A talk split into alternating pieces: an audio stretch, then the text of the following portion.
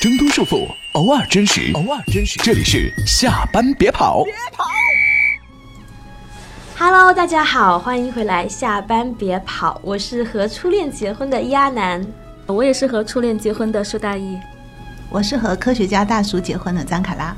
哦，所以呢，我们今天的话题很明显是一个婆婆妈妈的实用的感情题，就是你怎么样才能确定和这个人要不要结婚呢？那我们三个作为婚姻还算是平顺的已婚妇女，就会去分享一下我们的经验，我们是怎么做下那个决定的，并且呃，我们觉得什么样的人可以嫁，什么样的人不行。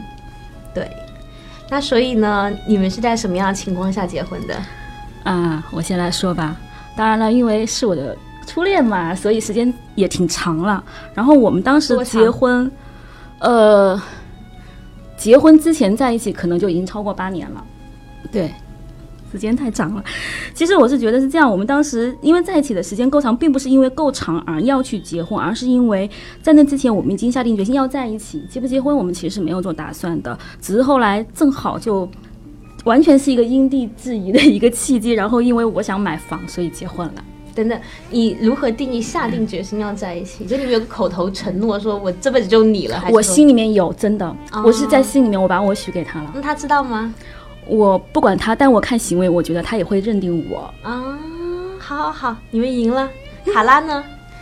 我啊，我结婚的时候比较小，哎，就相当于现在九六年的小孩，所以如果一定要想的话，我觉得可能就是因为我觉得还好，就是大家催了，就家里的老人催了，我觉得那也好啊，我可以住新房子，我可以拍婚纱照，我可以买很多很多漂亮的衣服，我觉得也可以啊。而且那个时候我真的瞬间有飘过，就是那就算不好我也可以离啊，至少我先把婚纱照拍了。所以婚纱照和漂亮的衣服非常重要，对吗？哎，其实我觉得很棒哎，因为至少对婚姻是一种憧憬的一种感觉，我觉得那挺符合我小时候对婚姻的幻想。我超级是，因为我觉得哇，我又可以当公主了，就那种感觉。又，所以上次是什么时候？就小时候一直被家里人一直是这样，然后他比我爸妈对我还要宠爱吗？对，好好好，你又赢了，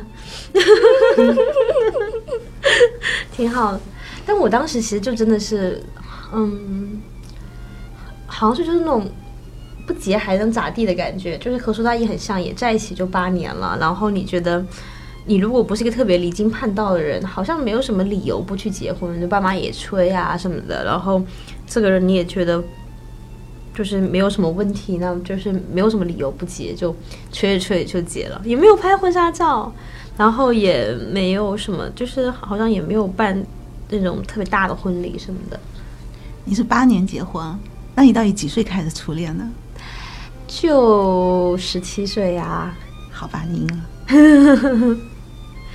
对，哎，可是你们当时会有一些什么样的心心情吗？就是结婚之前是什么样的状态？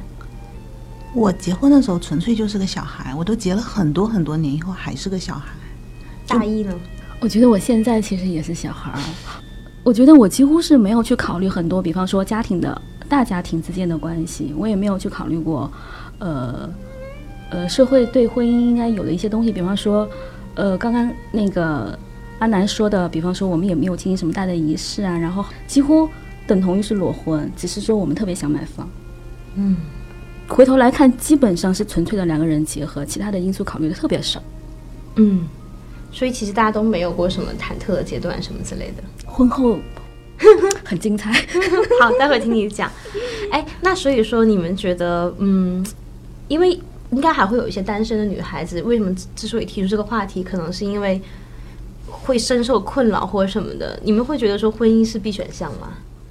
我还真的有把这个话题跟我老公聊过，就是大概是过年前的一个周末吧，因为我们年会，然后我让他送我去会场，正好上午有半天的时间。所以是最近是吗？最近就是最近，我很自然的问了，因为我就说，哎，我说现在，因为其实是感叹生活的便利，就是他也不需要我做饭，我也不需要他帮我做什么，好多事情我们都可以社会化有服务，很简单的就可以过得很好，一个人完完全全可以过得很好。然后我就会问他，我说，那个。如果是放在现在的这样的一种生活环境里面，我说我们俩会结婚吗？然后我没想到他给我的答案其实和我想的一模一样，我还挺开心的。然后他就说，嗯，我觉得不会。然后我觉得特高兴。其实我也不想结婚。所以你觉得结婚是很麻烦还是什么？绝对是个很麻烦的事情，嗯。而且在我漫长的婚姻里面，我觉得现在看来对我来说是一个特别好的一个人生修炼场，但是其中的过程其实挺痛苦的。所以你的复杂来自于什么？就是两边家庭吗？还是来自于什么？完全来自于两个不成熟的臭小孩儿，然后一浑 浑身的毛病，然后两个人因为这种互相的这种磨合当中，不断不断不断不断的有有冲突，然后不断的要去调和自己，然后不断的要去调整。可是我很奇怪，因为我基本上谈恋爱什么样，结婚后还是什么样，因为我们生活基本上没有任何的改变。啊、你们为什么？因为你们也在一起八年了，我们在一起的八年其实都是非常简单的学生时代，对我们两个来说没有太特别大的变化。然后我们结完婚以后，呃，所以我觉得有句话说的很对，先成家后立业，就是我们结完婚以后，我们两人事业都发生了特别大的变化，嗯每个人的生活和每个人的眼界、每个人经历都发生了巨大的波动。所以在这种波动当中，你成长发生了变化，想法也发生了变化，然后不断要需要去磨合，然后去磨合两个人的定位。所以这个过程中矛盾特别多。所以其实也并不是说婚姻这件事本身有那么复杂，是是你们刚好两个人到某个人生阶段，所以每个婚姻都是不一样的。是，嗯，因为我真的没有任何的差别，我感觉我 before 怎么样，after 还怎么样。因为我想问一下，你们现在在一起，住在一起吗？对对对，我们也不怎么住在一起，嗯就我们之前我们异地八年了嘛，都是周末见，所以之前也是周末见，之后也周末见，现在去就吃饭、看电影、聊天。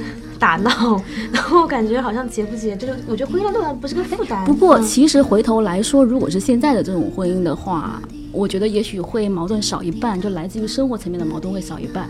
比方说谁洗衣服，比方说谁洗碗、谁做饭，这个会少对啊，一半谁洗衣。服、洗衣机，谁晾衣服、烘干机，谁谁 就谁做饭、点外卖，家电全部都能解决，然后都可以外卖解决、外包解决。对啊，对卡拉觉得呢？其实我没有你们这些困扰。我在我女儿读小学之前，我的生活都没有变化，就跟谈恋爱的时候是没有变化。我们之前可能谈了有三年多四年，然后结婚，又过了三四年我们才要小孩。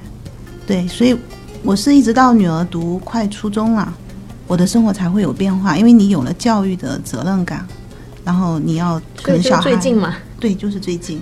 然后之前我是完全没有，就比如说生活上的困扰，然后各种，就我都说了，我嫁的其实相当于一个大叔，他其实比我父亲照顾我还照顾的周到，因为父亲可能会责怪你，他不会，他啥都等帮你做，然后你不能 OK 的就找第三方来。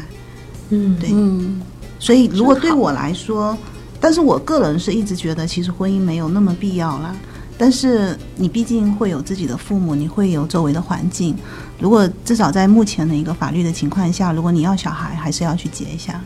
如果你父母亲真的很喜欢这个仪式感，那我觉得也要去结一下。对，如果只是纯粹两个人，那我觉得其实真的没有必要。对我我就是没有考虑到小孩的问题。对我来说，好像婚姻存在的意义是什么？第一就是你作为一个人，这个国家更好管你了，你好管，你可以上户口啊，有的没的不拉不拉的，然后你的经济啊，你的什么，包括万一你有小孩了怎么分啊、就很清楚，不会麻烦。你的性生活也有一个明确的归属对象。然后你如果是作为自己的话，我就觉得好像就是经济更有保障了，它实质上就是保证你们两个人赚的钱，你们两个人都能拿到。就是我一直觉得，如果婚姻从就是偏社会学一点的角度看，其实它的意义就不过是这些而已。然后，但是好像不知道为什么，我也没有什么叛逆的心情，说我就非不结婚。虽然他结婚本质说完了好像也没什么意思，我觉得说，哎，也也也挺好的呀。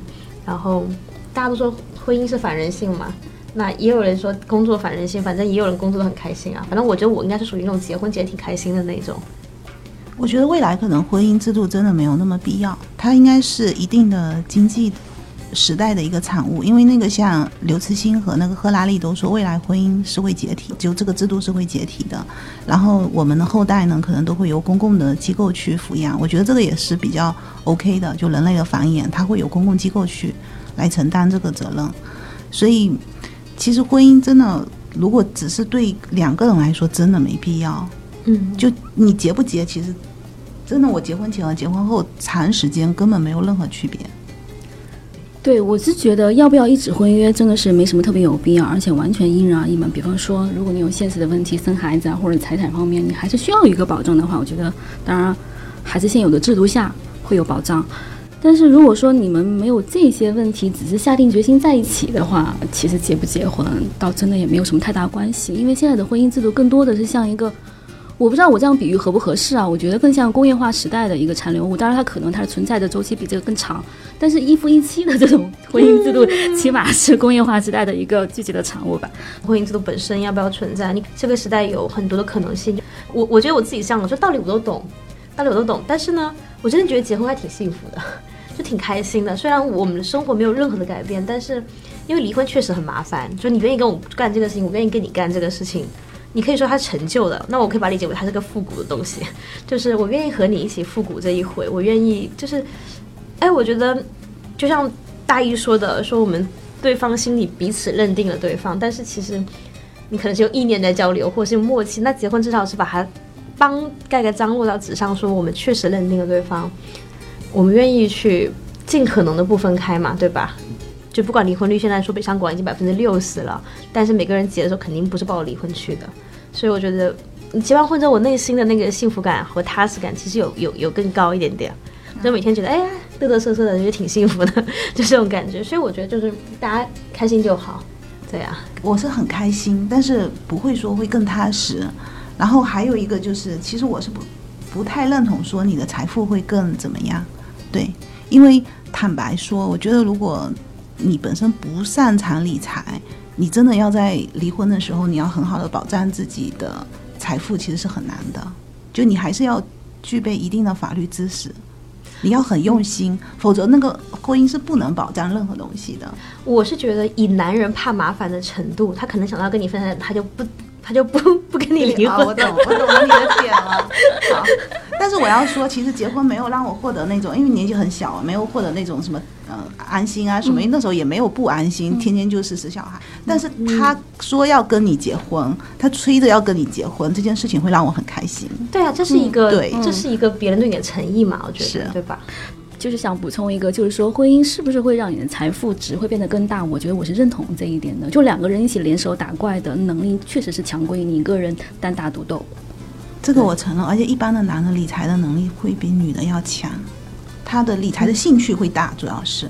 因为女的通常像我，我是说 人家不是的，所以他一脸茫然。对，我说我个人啊，因为因为我个人本身我会理财，但是我不喜欢理财，所以我觉得我在这方面的能力提升就会很慢。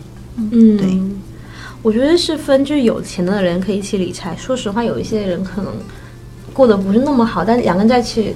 最那个的，至少你可以分摊房租啊，分摊房贷呀，分摊家务啊、水电啊什么的，其实就是一个，它确实是就像大家说的工业时代的遗留产物，但我觉得也不坏嘛。如果你真的喜欢这个人的话，他没做错什么。对，就是你不以这个制度去约束自己，而是以我自己对自己的一个认定和对对方的一个认定去形成。意义上的一个约定的话，我觉得这个婚是值得结的。而且我当然刚才也说，我觉得婚姻给我带来前期带来很多痛苦。但是我想说，因为我当时的那种不成熟，我一个人过可能会更苦。OK，所以我虽然觉得说我可能现在也不大会结婚，但是我还是挺支持和赞同说，有这样一个合适的对象，还是要结。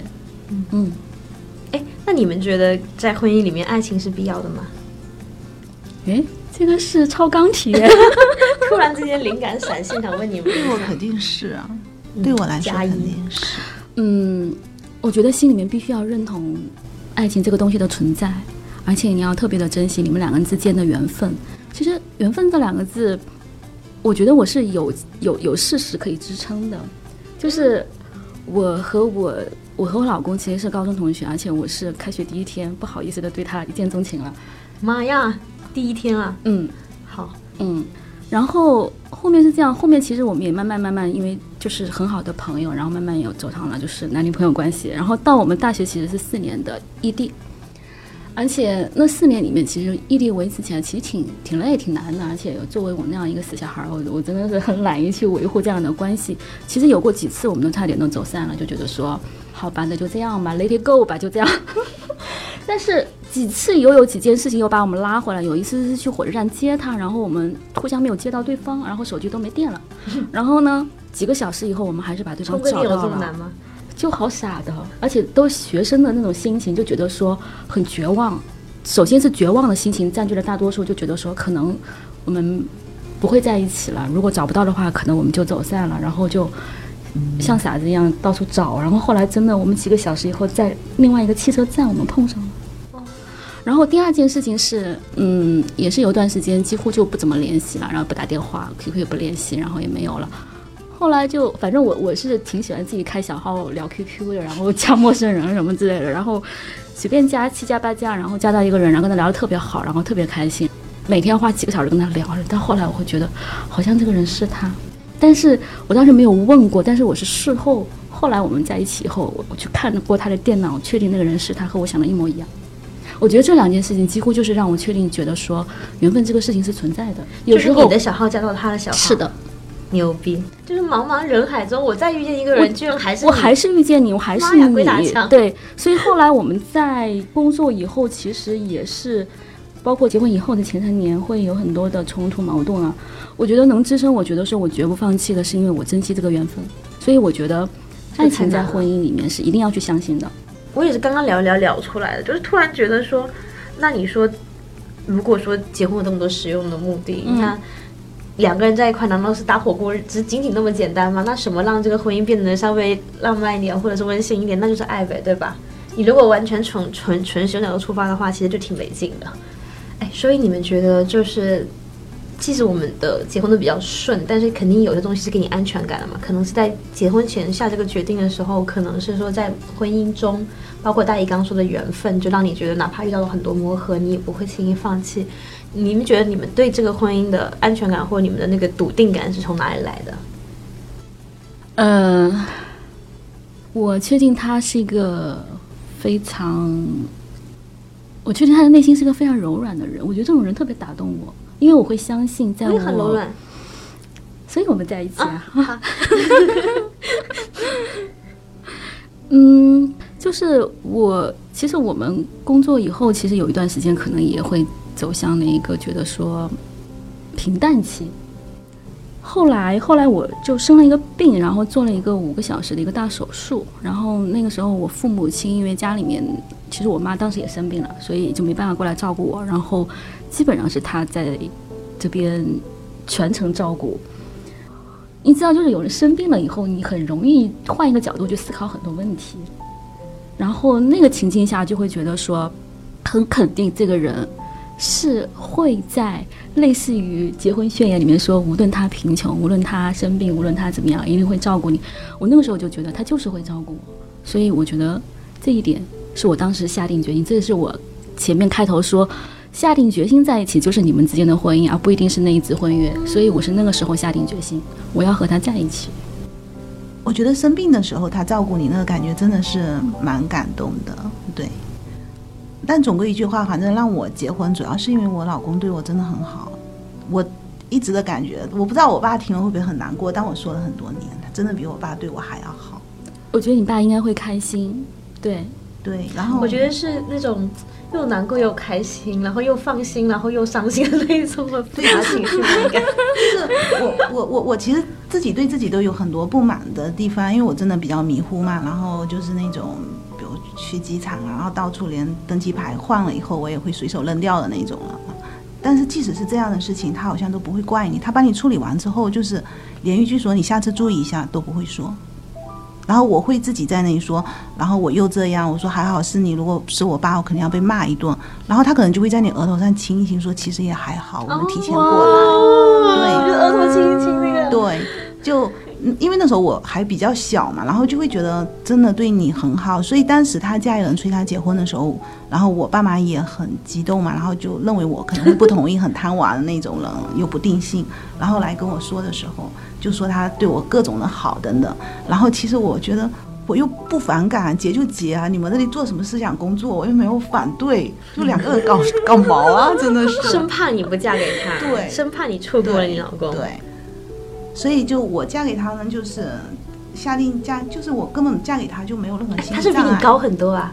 不会啊，就是平的，然后他就会把你搂过来这样子亲。我还在想着看那个，好像仿佛在看偶像剧。他经常会这样，因为我有的时候放了什么，因为就是你在我在他面前真的比在我父母亲面前要自在，因为我父母亲对我真的比较严格，然后所以我很习惯性自己做错了什么事情，我就会开始自责。但是在他面前我开始自责的时候，他就会让你放松。所以我现在真的除了在他面前，在任何人面前我都没有办法那么自在，因为我从小我父母亲已经把我训练的跟任何人都会保持一定的礼貌和这种隐私啊各种，因为我觉得不好的东西不能让别人看到。然后也很奇怪，就是我父亲小时候那么高压都改不掉我很多迷糊的毛病，我遇到我老公以后都改好了。对，父爱如山，是所以我不是一开始生下来就是现在这样，真的是，我觉得一段好的婚姻真的是会让两个人是一起变好的。对，我其实特别懂，就是卡拉说那个自在的感觉。嗯我好像在大概三五年前吧，其实好像是结婚之前，我忘了。突然间有一天，我就因为我们不是异地嘛，然后嗯、每个周末见见，我一般会送他去车站或者什么，然后一个人走回来什么的。我就突然间感觉说，跟他在一块的时候，比我跟任何人在一起的时候更像我自己，甚至包括我独处的时候。因为独处中，有时候如果情绪状态特别不好，你可能会特别上，然后我就觉得好像整整个人是灰灰暗暗，但我知道我的底色可能没有那么灰暗。但跟他在一起的时候，就是我可能很多泼妇啊，然后或者很计较啊，怪天怪地怪社会啊，然后各种各样的我觉得不堪的面，或者是当然我也有很多其他的优点，反正就各种各样的面我都能够很自然的展现给他。然后我觉得就是跟他在一起，好像甚至有那种感觉，就是跟他在一起我才是我自己。会有这种感觉，其他的时候，甚至独处的时候都都不完全是我自己。我独处的时候，有的时候会很偏激，对我有时候会很上，然后我觉得我不是一个那么上的人。就你跟他在一起的时候，比如有的时候你哪怕有很极致的情绪，特别不好、特别阴暗的东西，你可能在他面前可以释放，但是他也不会觉得怎么样，他不会上纲上线，他可能会找到一个合适的点跟你说一下，然后突然间整个事情就豁然开朗了。对，我会跟他讲，他可能也不一定完全认同我。比如说他以前说你，你说你每一任老板都有问题，你是自己有问题，但是我我还是依然有这个安全感，可以跟他讲我所有的东西，而且就是。我觉得他培养我那种嘚嘚瑟瑟的性格，就是，就就是好像就像我有一种卡拉那种心，就好像是一个很好的父母，就你不管怎么样，他都会夸你，都会察觉你的好，然后夸你。就我以前发过一条微博，我说我眼睛小鼻子塌，所以你八年如一日夸我嘴好看。然后我有什么什么，我具我具体忘记了很多年以前的，然后反正我就是在我最最上最上的时候，我可能过得很差，然后工作一直在换的时候，他就会夸我勇敢，他说你很坚强，反正就是我总觉得在他在他那边，我总是一个还不错的人。甚至我我我记忘记我讲过了没有？读研的时候，长达有两三年的时间，因为各种原因，然后就很怀疑人生。我差不多有一年半，至少一年半以上，每天晚上给他打电话，每天都问说：“你说我以后会不会过得很惨？我以后会不会把就前途给毁了？我以后会不会是一个一事无成的人？”他都跟我说不会的，就很坚定，就不会的。你你是一个很厉害的人。就这个是，反正我现在一脸屁大心，我就过去求夸，然后就嘚嘚瑟瑟的说啊，对什么的，嗯，就是就就觉得这个是给我可能是让我最最笃定的部分吧，就是有这么一个人能让你成为你自己。我觉得这是婚姻里最重要的东西，就是我和你在一起，我可以发现更好的自己，嗯，我也愿意去成为更好的自己。对，我本来就是你心里面出类拔萃的那个我，然后我也愿意成为那个我，所以这是最高的一个境界了。对，甚至有时候我觉得，哪怕不是成为更好的自己，他至少能让你不要掉下去。对就比如他以前会说我人很好，那我为他，我不可能做一个不善良的人，因为你的印象中是那个十七岁的我，然后是是一个很善良的我，我怎么样让岁月摧残我，我也不敢把自己变成一个坏人，我会这种感觉。他是那种，比如说像我比较迷糊，他就会说我知道你不是故意的，然后这个就会让我下一次一定要注意。我真的是觉得在他你那一刻心里有没有想说，我都不知道，你怎么知道的？对，就我没想那么多，我当时就觉得，我后来去想，其实我真的是因为他，我真的对抗了我的一个天性，因为你们知道，就我天生真的不仅是不在乎这些东西，我很多东西都不太在乎，我真的无所谓。但是因为他，我觉得我要去注意，我不能一直让他为我兜底，给他找很多麻烦。我觉得卡拉老公就是那种很好的父母亲的那种，就是书里面会写，一当父母亲应该怎么样怎么样怎么样。我觉得他就是一个在卡拉身上天生的是一他个特别好的对我是这样，对我女儿不是这样。那就没有办法了，可能他把爱用完了，那也。好，我觉得秀恩爱的部分呢，我们要暂告一个段落了。每天夸自己老公，我觉得会被拉黑耶。那我们来聊一些另外一个层面的实用东西好了，就是你们觉得什么样的人是不能嫁的，或者是什么时候、什么样状况状况下是不适合结婚的，就是一些给大家忠告或者什么的。我先说吧，我觉得一个男的他如果要结婚，要有一定的经济基础，然后第二个是，他还是要有一定的责任感，比如他真的会爱惜你，爱惜你的。准确的讲，就是他不要太大男子主义，不要太自以为是，他要懂得去尊重你，就方方面面，不管是对你的健康，对你的工作，对你的一切，他都要懂得去尊重你。他会知道你是跟他平等的，真正平等的一个个体。对嗯，我觉得那个就是经济能力很重要，就是哪怕他是富二代，我觉得如果一个人每天就是只会吃喝玩乐和花钱，他没有赚钱的能力，这个很吓人。就是这些男生，你听起来好像觉得很傻，但是我觉得生活中其实很多人会遇到这种人，他看起来可能是一个风度翩翩的、能歌善舞、能言善道的，然后很会享受生活的人，但你得看他本质上他是不是一个有基础谋生能力的人，因为我觉得这种人真的很吓人。就是你长得再帅或者再有魅力也好，你家里都有可能被你败完了，对吧？世事难料，然后这个社会这个时代那么残酷，所以我觉得这个是我觉得最最起码。对对对，我觉得是不以财富论对方，而是说他能不能够有独立的经济能力，而且对自己来说，我我觉得最好也自己能经济独立。对，是的，两个人都都要有赚钱的能力吧？我觉得，对，真的，我最近就听了一个很唏嘘的故事，然后就是觉得说，天哪，就是。小时候电影里看到那个天若有情的那种小混混和乖乖富家女的故事，到了长大以后，可能会比那个阿郎故事还要残酷。所以我觉得这个真的是要引以为戒的。另外，我真的觉得妈宝男真的不能嫁啊！这个我在我的大学寝室群里征集了一下，大家给我答案是什么？就妈宝男不能嫁。然后呢，自我感觉太良好或太自卑的男人不能嫁。我觉得这个点还挺对。哎，我觉得很自卑的男人真的不能嫁。对。肯定不能加，太脆弱了。我觉得那个比自我感觉特别好的人，你知道吗？如果那个特自我感觉特别好的人，在比较小的时候，我觉得他是会长大了还不会让我这样。我觉得特别自卑的人其实很难改。而且我觉得没有弹性的自我感觉良好，其实是就是自卑。嗯，他因为不相信自己，所以才会有那种毫无弹性的自我感觉良好，就你听不得一点点的不好。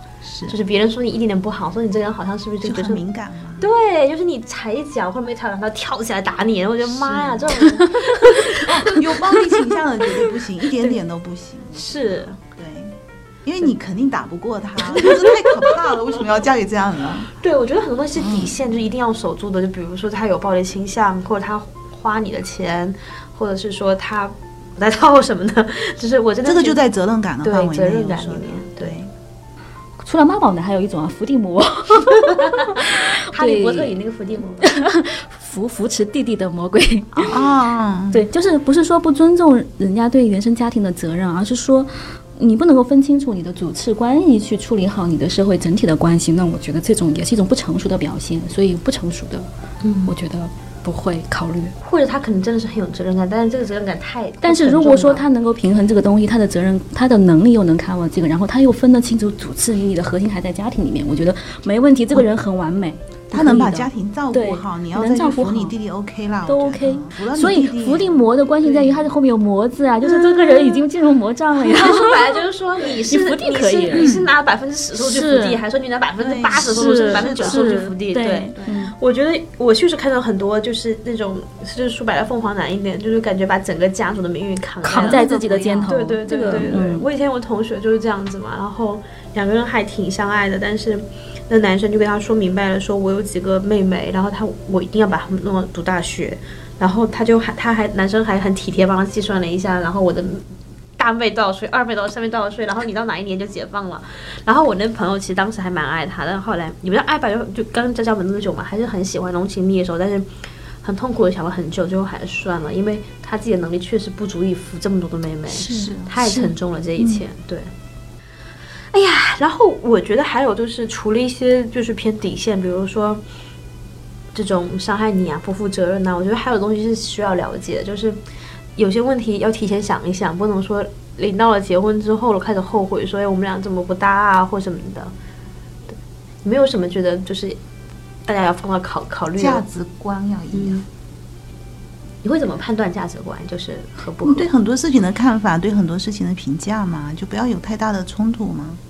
我觉得这个就是生活化场景里或简化一点的话，其实是说你们在决定结婚之前的时候，是不是两个人特别喜欢聊天？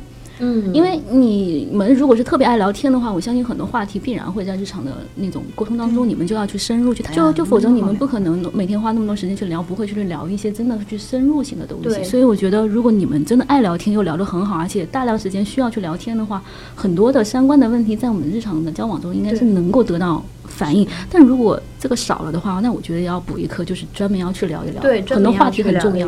嗯，我这边有一个参考，可以给大家，就是《纽约时报》出了一个婚前要问的十五个问题，大家可以去搜索一下，我不能全部念出来。那里面就会提醒到很多东西，比如说关于孩子的，我们到底要不要孩子？关于未来，如果我们两个人有一个人要到外地发展事业，我们能互相忠诚吗？或者说我们需要彼此忠诚吗？然后我们你们俩有没有聊过你们自己的性偏好、性需求和恐惧的点？然后包括说我的家族里最让你心烦的事情是什么？然后你是否尊重我的父母？然后我们的父母会不会干涉我们的关系？我觉得如果是一些很短时间内，就是天还没聊完，然后就开始考虑结婚的事情的话，我觉得这东西是可以当参考的。就我们可以列一列说，一般的人会因为什么，对吧？分开，比如说婆媳关系，或比如什么的，那我们就提前把这些问题给梳理好。我觉得实在不行，我这样照大姨说的点，因为我自己也是，我看这个问题的时候发现我们都聊过了，就我们这是很爱聊天的人，所以这个问题肯定不是问题。但是如果你是时间比较仓促或什么的，可以把这个就真的有仪式感的、认真的确认一下这些东西。嗯，对。嗯，我们可以在里面挑两三个自己觉得特别重要要聊的，我们分别可以跟大家聊聊吗？好呀，我觉得有一个很有意思，就是说有道理很可爱，就是卧室里能放电视吗看到？这条了。对对对对对，我觉得这个就是可以他们想得出来，就这个其实是很很可爱的标题，就是其实我觉得细节真的是魔鬼。嗯，哎所以你觉得卧室里能放电视吗？我觉得可以放啊。我也觉得可以。对啊，然后我老公也觉得是可以。但我我们去讨论过说客厅要不要放电视是另外一个题，但哦是差不多意思、就是我懂你那个意思。，对，就是我我们后来最后决定客厅 我们家当时是讨论说，我们客厅要不要放沙发，因为我们两个人喜欢双人椅。啊，那也很。但是我我觉得他其实他这个题倒，并不是说一定是说卧室放不放电视电视，他就说你们就生活的细节有没有共同的理念。对对对其实细节是真的会体现。对，就你们俩生活在一块处不处得来嘛，嗯。这是一个很基础的问题。嗯。就像很多人不是传说会因为牙膏是应该往从中间挤，然后从下面挤，对对。所以有的时候，哪怕那个事情其实可能真正让你去执行的时候，你是不适应的，嗯。但是你在价值观上是认同他的，嗯。那我觉得是非常 OK 的。嗯。嗯我觉得还有一道题是很有意思，就是说我们永远不会因为放，不会因为婚姻放弃的东西是什么。这个我是有跟他聊过的，就有段时间我们三个人不是在玩那个嘛，就是说你的人生中什么东西五样东西是五个东西，然后对逐一的删除。对，然后我跟他说我的排序就是第一是就是自我实现，第二是爱情，第三是家人这样子。然后我就可以很坦诚的告诉他说，你在第二位哦，你也不是第一。哎，对，因为其实刚刚我也想，其实我第一个看到的是这个问题，我们永远不会因为婚姻放弃的东西是什么。其实，在我写我们的这期的节目稿的时候，其实我有写，就是不放弃自我。对对一样。我无论如何，就是在什么样状态下，我觉得很庆幸着我们俩当年矛盾重重的情况下，我们两个都是坚持自我的，然后我们度过那么难难处之后，回头发现我们爱的依然是本身的那个自我，爱的依然是本身的那个他。嗯，嗯，因为我们在一起很小嘛，我们嗯十几岁，就是其实我我也不知道我喜欢什么样的人，他也肯定不知道他他最喜欢什么样的人，嗯但是呢。你就做自己，后来发现这个人你可以接受吗？我觉得还挺好的，你新的这一面长出来了，我觉得哎还不错，挺好的。对我觉得我不止在婚姻里，我整在整个人生里，应该都是你最不能放弃的，就是你自己，你什么都可以放呀。其实你要自己都不放，那活的还是你吗？那当然也是，是有道理，有道理。对啦，然后其实我看大爷的稿子，大爷有一个点是很很很好的，就是说选择大于努力，然后我们还可以通过选择找到更好的结婚对象吗？我觉得这个其实应该是很多人关心的问题，包括大家会说什么，呃，结婚是第二次投胎啊，所以很多人可能会感觉像押宝一样，说我一定要找一个超级好的对象，嗯然后重新投这一次胎。但是你的观点，我觉得是很好的。嗯，这个我真的有认真想过，因为我担心自己会吃亏。但是我觉得后来我想明白的一点就是说，你短期内你的综合能力是不会得到很大提高了，你不可能再去选择一个超脱你自己本身的那个能力价值以外更好的一个人，所以就不如自己去亲手创造一个更好的关系。这个也是我在婚姻里面经过很长时间的修行。然后有一句话我特别喜欢，我在这里插一句，是傅首尔说的，他说：“婚姻是一场带发修行，在哪个庙其实都一样。啊，嗯，特别喜欢这句话。这句话挺有对意思我特别喜欢。其实我我觉得我婚姻在我的后半阶段，就是度过了我们两个磕磕绊绊的那个阶段以后，就变成了一个嗯互相养成式的一个新型的游戏关系。对我我我为什么看到就觉得特别棒，是因为我以前没有想过这个问题，但因为我当时也没得选嘛，要不然初恋不然已经谈了八年，我当时也没以为初恋可以谈那么久，我们抱好了初恋一定会分手的准备，结果就一直谈下来了。然后，但是我我很认同这个点，因为现我们我最近不是同学聚会嘛，同学就说，哎呀，没想到你们家谁谁谁就是现在变那么好，早知道当年我就怎么怎么样了。猜猜你们吗？就我也去来试试看。但我但我是觉得说，其实我当时真的觉得说，他这么好是 有我军功章，有我有有有有我一小半的，因为，我也像一个好父母一样，就是鼓励他、赞美他，然后督促他，然后看着他。当然，我们说彼此彼此，他也看着我，肯定是的。然后他也潜移默化教了我很多东西，就他有有他特别阳光的一面，然后特别纯良的一面。然后有时候我卡拉有时候说我这个人很好，我说我说没有没有没有，跟他比，我真的是一个简直了。就是他他会影响我，觉得说你简单点看很多事情，其实很多事情没有那么复杂啊。当然扯远了，就是说。我我的意思就想说，其实真的我我我看完之后，我看完大一写完之后，开始想说，这这个人真的不是我选出来的，是我们两个互相创造对方，就是我们在一起都在十几岁啊，然后我创造他，他创造我，嗯，对啊，他也保证我，就像我刚刚说的，保证我不要走太偏，或者是在他鼓励下，我茁壮成长了一个成长成为一个嘚瑟的人，或者之类的，不拉不拉，就是是要靠自己去去去去去去培养的，是对，嗯，是，其实我我我是真的结婚，可能前半年真的是挺痛苦的，就所以我说生活上细节是磨合的太多，但是你时间久，你熬过那个时间啊，就真的，我好像一开始进入是我觉得我特别理解他，他也特别理解我，我们都非常的了解对方在任何的一个境况下会有怎么样的反应，然后这在这两年，我都觉得好像我跟他已经雌雄同体的感觉，就我就是他，他就是我，我们是长在一起的。就任何事情，我都可以清晰的感觉到那件事情他心脏里面的那种感觉。嗯，对嗯嗯。所以就是你你你们好像，所以我是非常能够体会那种，就老夫妻两个人真的就是生死与共的那种，是真的是身体上已经生死与共。对，这个我可能要一段时间才能体会到这种感觉。你会有感觉，我老公现在出差或者我不在怎么样，就是其实我会知道他这样状态是不是很好，我甚至可以。呃，我如果仔细的感受一下，我是能知道他此时此刻心情是开心还是不开心，基本上不会有太大的差别。所以是什么质子纠缠是吗？我不清楚，哎，我觉得那个卡拉那个说法，我还是蛮有认同感。虽然可能我们还没有达到这样的一个境界啊，但是我其实最近两年也是有这种感受，就是我跟我老公现在逐渐逐渐的这种关系形成了一个什么呢？就是不是那种很固定的那种角色扮演，就说你是丈夫，你要做什么做什么，然后我是妻子，我要做什么做什么。我们逐渐变成是一种互为父女，然后又互为母子，然后时不时的，我觉得我还挺大丈夫的，然后我觉得我完全可以把我臂膀给他依靠，而且我挺乐意去做这件事情的。就是我我觉得这就是一种互为夫妻的那种那种感觉。这个以后会不会是我不知道，但是我这个阶段我觉得还挺好的。那你的境界我都达不到，我们只能互为高位截瘫而已。哎，高位截瘫是好那我。觉得这个就互相不舍弃，应该是更高的一个境界。不是真的高位截瘫，就是说我们是互相，就是到周末互相探望的关系嘛。然后就是他到我家的时候，他就高位截瘫，就是一个比喻，就是嗯他可以躺在床上玩一天，然后我就帮他拿什么他的 iPad，然后帮他洗衣服啊、晾衣服什么的。然后他我去了，就是我们回回杭州我们家之后，我就是仿佛是个残疾人一样，就是。我 就那我知道，我们家两个人就互为腰间盘突出。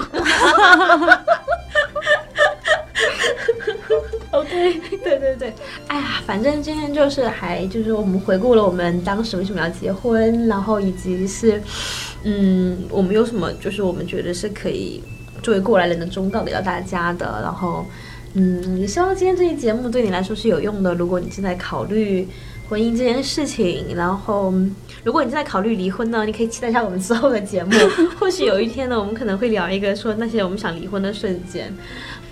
嗯，好，然后反正就是希望大家喜欢这期节目，然后希望大家给我们评论留言，有什么你想听的可以给我们点播。嗯，那如果你想跟我们有更及时的互动呢，欢迎你加我的微信二八三三零七六五五二八三三零七六五，然后呢，我会把你拉到我们的群里面，请尽情的向我们点菜。对，好的，那就是今天的节目啦。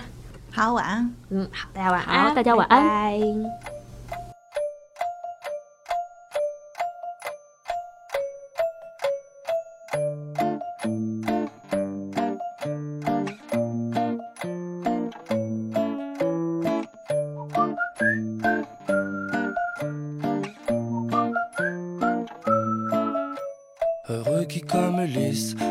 un beau voyage Ou comme c'est celui-là qui conquit la toison Et puis est retourné plein d'usages et raisons Vivre entre ses parents le reste de son âge Quand reverrai-je hélas de mon petit village Fumer la cheminée et en quelle saison?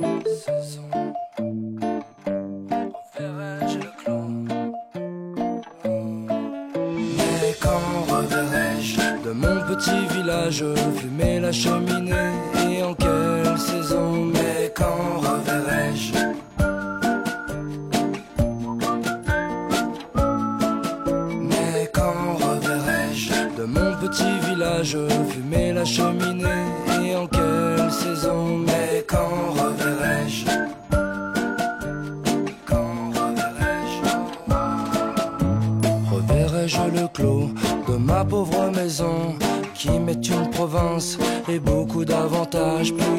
Plus me plaît le séjour qu'ont bâti mes aïeux Que des palais romains, le front audacieux. Plus que le marbre dur me plaît l'ardoise fine.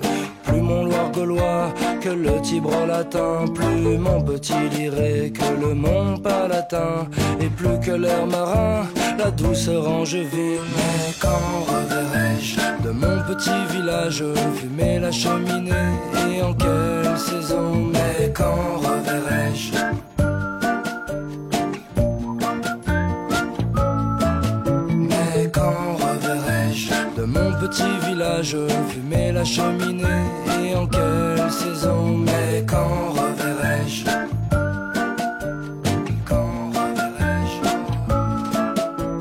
traversé les mers à la force de mes bras, seul contre les dieux, perdu dans les marais, retranché dans une cale et mes vieux tympans percés pour ne plus jamais entendre les sirènes et leurs voix. Nos vies sont une guerre où il ne tient qu'à nous de nous soucier de nos sorts, de trouver le bon choix, de nous méfier de nos pas et de toutes ces taux qui dorent, qui polluent nos chemins, soi-disant pavés d'or. Quand reverrai-je de mon petit village fumer la cheminée et en quelle saison? Mais quand reverrai-je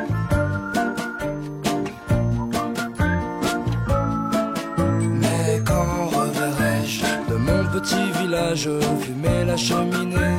Et en quelle saison mais quand reverrai-je?